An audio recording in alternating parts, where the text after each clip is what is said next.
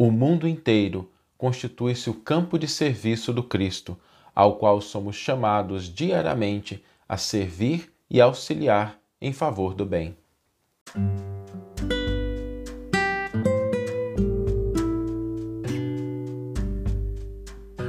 Você está ouvindo o podcast O Evangelho por Emmanuel, um podcast dedicado à interpretação e ao estudo da Boa Nova de Jesus através da contribuição do benfeitor Emmanuel. Hoje nós vamos refletir um pouco sobre o convite que Jesus nos faz a um campo de trabalho, de serviço, de atuação. E esse campo, dito de maneira simples e objetiva, é o mundo inteiro. Em todas as circunstâncias, em todas as situações em que nós estamos, nós devemos lembrar que o mundo inteiro é o campo de serviço do Cristo. Todos os dias nós somos convidados a esse campo de trabalho. Hoje, né, nós que estamos aqui, nesse momento, podemos estar assistindo pelo horário da manhã, às vezes à tarde, às vezes à noite. Nós recebemos esse convite de atuar no campo de Jesus, que é o mundo inteiro. Mas para que a gente possa atuar nesse campo, nós precisamos evitar alguns equívocos.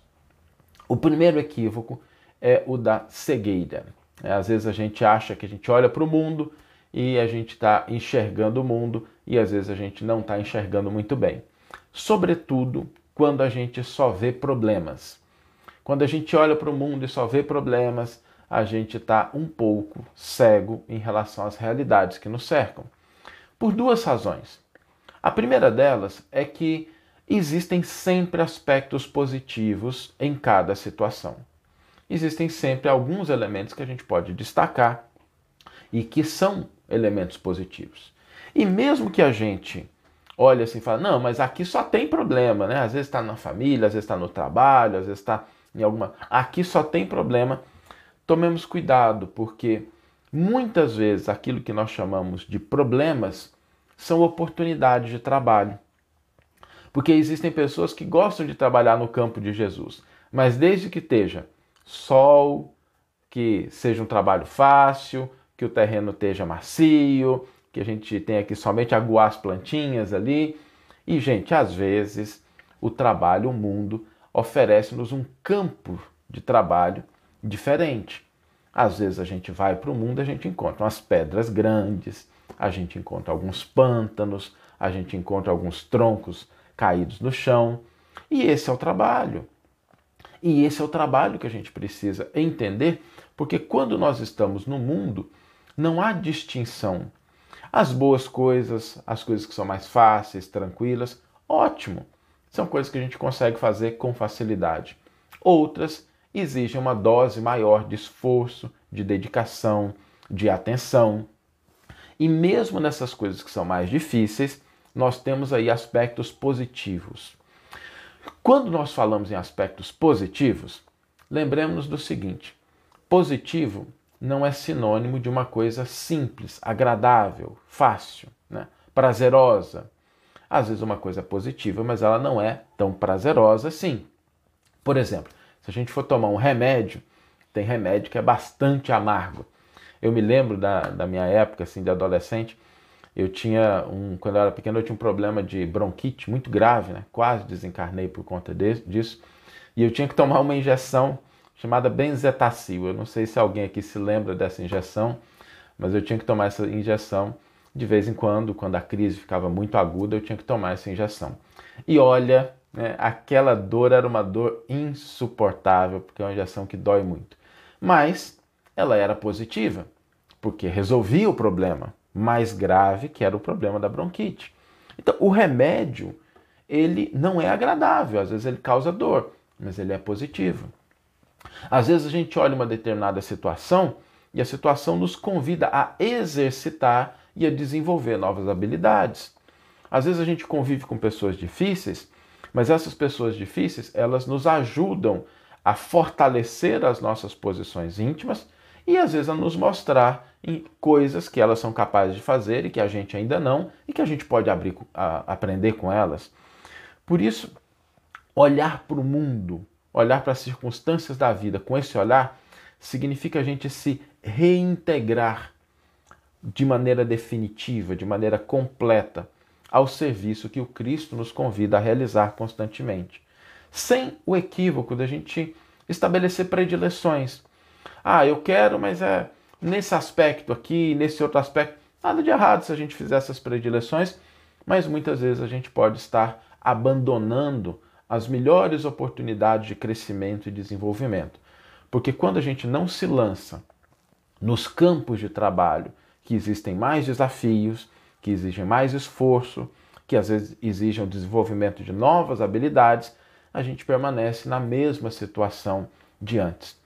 Por isso, não fujamos ao trabalho que a vida nos convida a diariamente, de uma maneira que às vezes a gente olha e fala assim: poxa, mas podia ser um negócio mais simples, mais fácil? Às vezes podia, mas de repente, se a gente se coloca naquela posição de, ok, o trabalho é esse, como é que eu tenho que cooperar? O que, que eu tenho que fazer?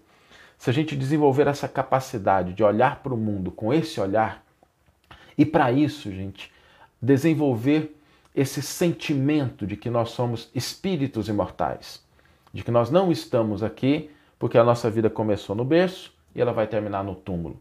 Essa certeza de que quando nós estamos atuando no mundo, nós estamos construindo nosso patrimônio espiritual que vai ficar conosco para sempre, que é nosso para sempre. Esse de fato é nosso. As coisas do mundo todas passam, mas o patrimônio espiritual, as nossas conquistas, isso fica com a gente. Isso nos possibilita olhar para a vida, olhar para o campo de trabalho para o qual Cristo nos convida a agir cotidianamente de uma maneira mais positiva. Se existem dificuldades, o trabalho é esse. Se existem problemas, o trabalho é esse.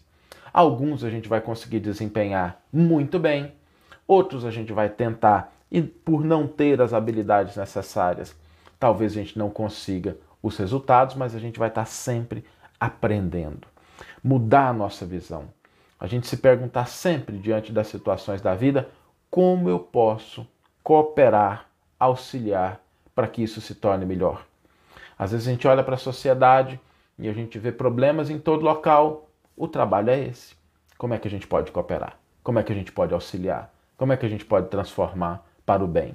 Que ações que nós podemos ter no sentido de favorecer uma melhora dentro daquelas circunstâncias que nos cercam.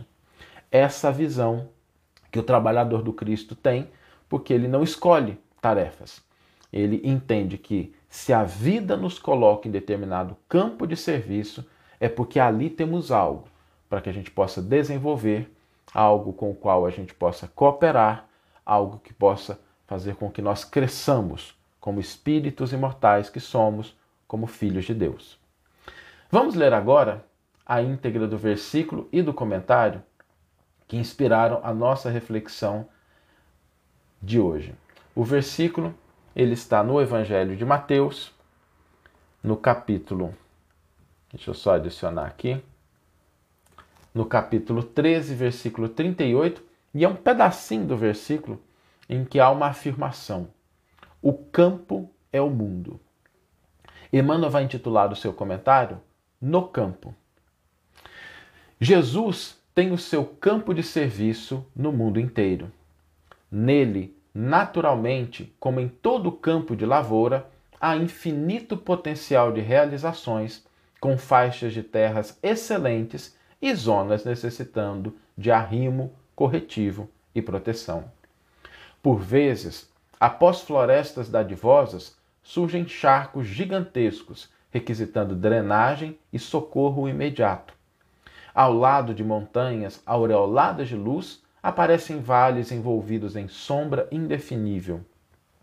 Troncos retos alteiam-se junto de árvores retorcidas. Galhos mortos entram em contraste com frondes verdes repletas de ninhos. A gleba imensa do Cristo reclama trabalhadores devotados que não demonstrem predileções pessoais por zonas de serviço ou gênero de tarefa. Apresentam-se muitos operários ao Senhor do trabalho diariamente, mas verdadeiros servidores são raros. A maioria dos tarefeiros que se candidatam à obra do Mestre não seguem além do cultivo de certas flores, recuam à frente dos pântanos desprezados, temem os sítios desertos ou se espantam diante da magnitude do serviço, recolhendo-se a longas e ruinosas vacilações ou fugindo das regiões infecciosas. Em algumas ocasiões, costumam ser hábitos horticultores ou jardineiros. No entanto, quase sempre repousam nesses títulos, amedrontando-se perante os terrenos agressivos e multiformes. Jesus, todavia, não descansa e prossegue aguardando companheiros para as realizações infinitas em favor do reino celeste na terra. Reflete nessa verdade e enriquece as tuas qualidades de colaboração, aperfeiçoando-as e intensificando-as nas obras do bem indiscriminado e ininterrupto. É certo que não se improvisa um cooperador para Jesus. Entretanto, não te esqueças de trabalhar dia a dia na direção do glorioso fim. Que você tenha uma excelente manhã, uma excelente tarde ou uma excelente noite e que possamos nos encontrar no próximo episódio. Um grande abraço e até lá!